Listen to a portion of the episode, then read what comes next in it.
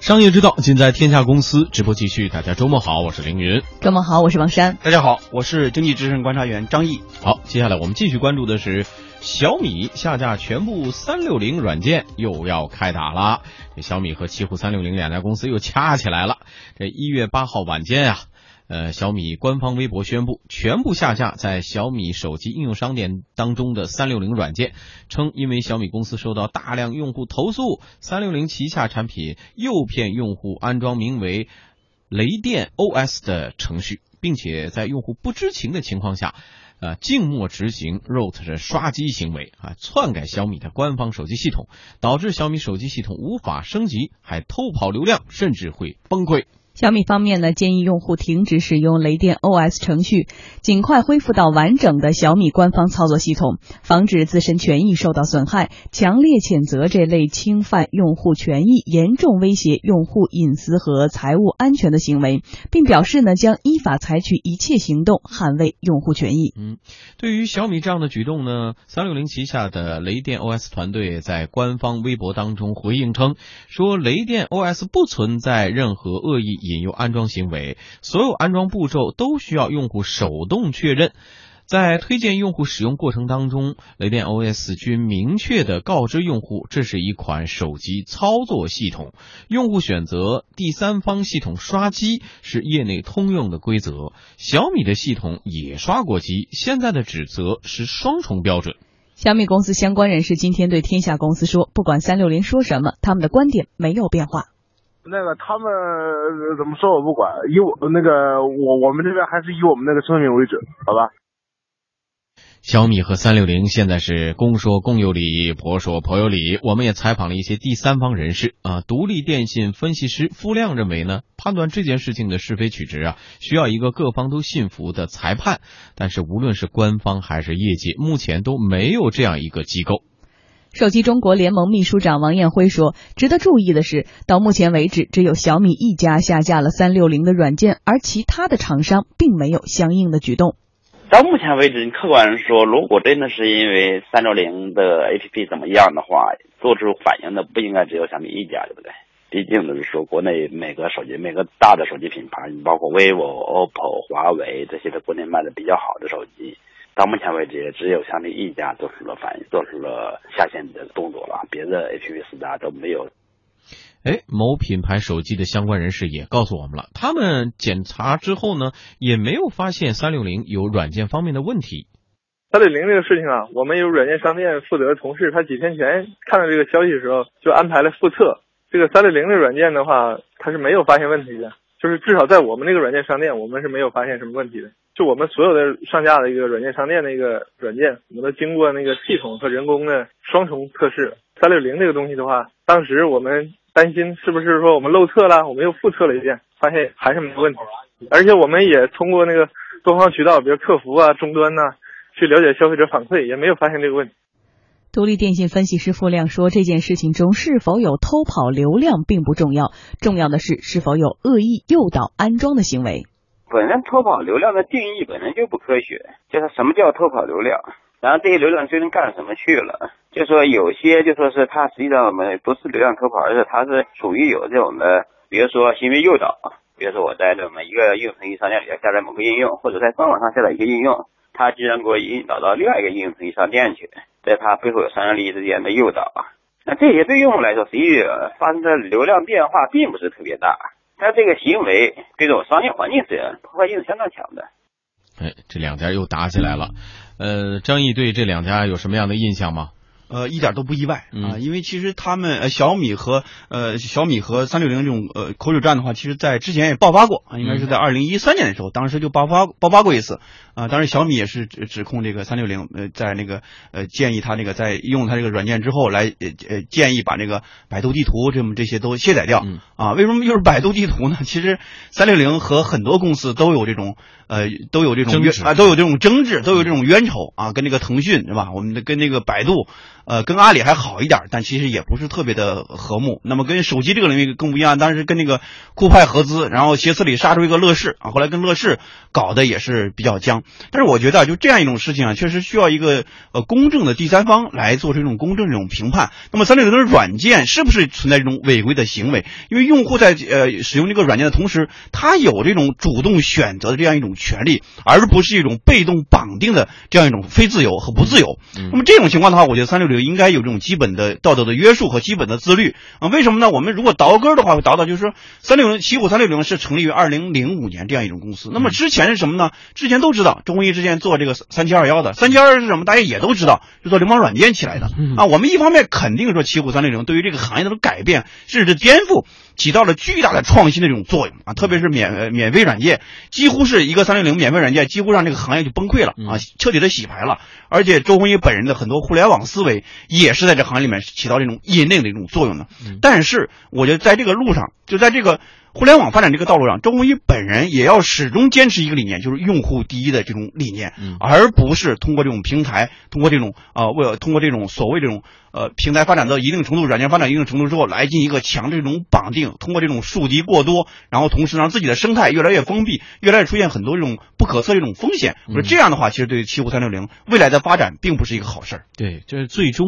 最关键的说法，也是不要对用户产生伤害。不管你刚才我们说的是刷机也好，或者说啊怎么避免漏洞也好，这对用户来说应该是帮助，不要有存在伤害用户的行为。这两家都是应该存在这样的问题，不要伤害用户。对，如果这个互相的指责当中真真的是存在这样的问题的话，这明显对于用户是伤害的。对，我觉得就这样一个争执，我们不做事实的判断，因为事实判断需要。公公正第三方来做这种判断，我觉得就是不管对小米还是三六零，都要坚持一个理念，就是初心不变。对，什么是初心？就是用户第一、用户为王的这样一个初心，永远不变。嗯，好，我们继续来关注小米和三六零之争。事实上呢，这并非是小米第一次下架三六零的软件了。早在二零一三年的时候，小米公司就曾经发布声明称，因为接到大量网友举报三六零手机助手建议用户卸载小米应用商店、百度地图等手机应用，小米官方认为呢，此举严重侵害了用户利益，对三六零全线产品下架整顿进行安全检查。当时呢，包括华为、联想、酷派、OPPO 在内的多家国产手机品牌，先后呢确认说，在自家的应用商店中全线下架三六零产品。嗯，大家都知道，这有句话叫“天上九头鸟，地上湖北佬”啊，通俗的来形容这湖北人非常精明睿智。那其实啊。呃，周鸿祎和雷军这两位分别来自三六零和小米的互联网科技领域的大佬，不仅仅都是来自荆楚之地的九头鸟，更是互联网圈的一对冤家。雷军呢，生于一九六九年，比周鸿祎大一岁。早年的周鸿祎在方正集团任职的时候，雷军呢担任金山总经理时，两人是认识的。不过呢，因为性格差异等等原因啊，两人开始了一场持续二十年的对决，陆续主导着金山和三六零、小米和三六零的爱恨情仇。小米与三六零之间呢，因为斗争而被戏称为“小三大战”。嗯，其实前两天的这个互联网大会上，有招照片也是啊疯传，一时之间在朋友圈被刷爆，也是其实这两人的那张照片还比较温情，对视啊，引发了一系列的猜测，不同的定语都加上去了。关键是这两个人到底为什么会在事件当中反复的出现，和他们的性格有关系吗？呃，其实我觉得核心的问题不在于呃这个周鸿祎和呃雷军的问题有多么的水火不相容，其实核心的问题我觉得还在周鸿祎本人。嗯，我们可以问一个问题，在互联网这个江湖里面，有几个人是周鸿祎的朋友？嗯，这个问题其实很有意思。我们看看，几乎这个在过往历史上，他几乎所有能得罪全得罪遍了。啊，他一直非常想把张朝阳拉入他的怀抱，成为他的盟友，但是张朝阳也弃他而去啊。那么这王小川也弃他而去，就在一个互联网江湖里面，一定要有你的真正的朋友。如果你的朋友越来越少，嗯，那这个事情是很很麻烦的一个事情，嗯，也是很微妙的一个事情。就是这个江湖里面，它是有一种生态的平衡的。但是我们看这些年里面，几乎。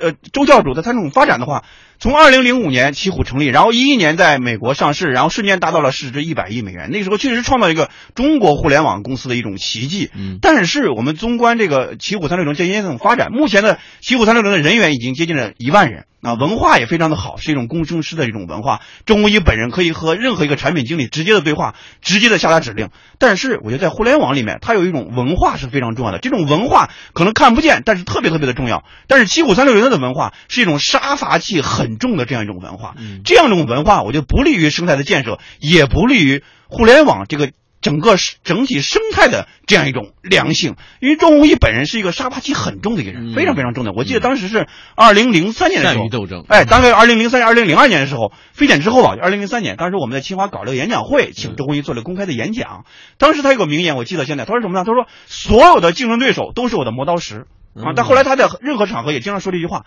这句话大概就是从二零零三年的时候开始说的。这句话是很有意思，就是所有的竞争对手都是他的磨刀石，所有的竞争对手都是他的催化剂，甚至他的兴奋剂。那么，如果是这样一种观念的话，我觉得对于这个公司这种发展，我其实未来还是有很多这种怀疑在里面。这种文化 应该是一种正向和积极的这样一种文化，而不是一种杀伐气、狼性过重的这样一种文化。狼性没有问题，但是如果是过于有侵略性的话，那就需要自我的这种呃警醒和这种反思，甚至是自我的校正。嗯，呃，记得上一次被小米下架之后呢，三六零官方用长篇大论进行了回应，这一次再度遭遇被全线下架，三六零官方只是转。发了雷电 OS 的声明，并没有正面与小米来开撕。但是呢，三六零的小弟啊，雷电 OS 与小米对撕的话呢，多少我们感觉还是沿袭了周鸿祎啊朱大炮的一种风格哈。有网络段子手就表示说，这次啊，可能是因为在刚过去不久的第二届世界互联网大会上，雷军多看了周鸿祎一眼而引发的战争。小三大战的续集正蓄势待发，但是手机中国联盟秘书长王艳辉认为不至于，因为这件事儿闹大了，小米也得不到什么好处。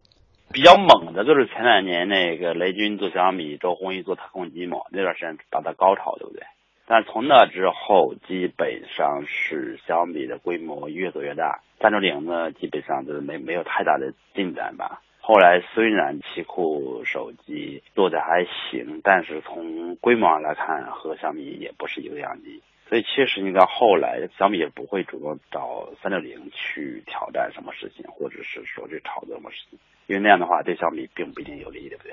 嗯，独立电信分析师付亮也表示呢，三六零作为安全厂商，在本来是可以作为判断软件是否有问题的第三方机构的身份，但是现在的问题，他自己就已经是当事一方了。三六零有一个问题，三六零它主要业务是安全嘛，所以他一边就是当了裁判，就是我是安全公司，另外一边他实际上也是要违反他这些安全操作的受益者。就是这个中间，就说是也还是一个，就是谁去评判他去。哎，这就牵扯到刚才我们说的这个问题了。啊，雷电 OS 是一个操作系统啊，可以刷机，但是本身呢，三六零你的立场呢，又是作为安全软件、安全厂商来服务，这样就大家也有质疑了。对吧？你就不是一个公正的第三方的立场了。所以在这个争执当中呢，也可以理解，那小米它维护它自己的一个系统的利益所在。那你同时你要去动人家的蛋糕，你有 OS，同时你又说你是安全厂商。所以我们未来会不会还担心说第二次小三大战会不会引发上一次这样的忧虑，绑架用户啦，或者说以用户为要挟，对用户最终会产生伤害？呃，其实对于呃三六零这个公司来说呢，它的文化是非常重要的，就文化需要重新的建设，从过去这种对手的思维转变为用户的思维，从过去这种战争的思维，从那种紧盯竞争对手的这种思维。转变成一种竞合的思维。所谓竞合的思维，就是通过你自己的努力，能够让行业的生态更加的积极、更加的良性。通过你的努力，保持你的初心不变啊，不是老是盯着对手，不是老在微博上和通过利利用你的大 V 的身份和李彦宏进行一个叫骂，这样其实没有任何的意义。所谓的创新不变，初心不变，初心不变就是你能够坚持用户第一的这样一种理念而不变。这方面我们其实看到做的很不错。周鸿祎本人和西湖三六零，他们是一种典型。型的一种工程师文化和产品经理这种文化，奇虎三六零的结构是非常非常的扁平化的啊，这点我也稍微表扬一下，就是它的非常非常扁平化，大概内部分成几百个小组啊，任何一个周鸿祎，周鸿祎本人都和可以和任何这种产品经理直接的对话，这在很多互联网公司是不可想象的。那么腾你在腾讯公司，你要你要想见马化腾一面不是那么容易的，但是在三三六零，你见周鸿祎一面，周鸿祎一面不是那么特别难的一个事儿。嗯，所以我觉得奇虎三六零未来的文化的校正，其实对于他来说是一个非常重要的一个方面。呃，背后我们也看到这个 OS 之争啊，实际上是。呃移动端的最终那个移动端之争，是吧？那我们现在如果设想说，呃，三六零完全退守到一个呃安全手机，不管是 PC 还是手机端的一个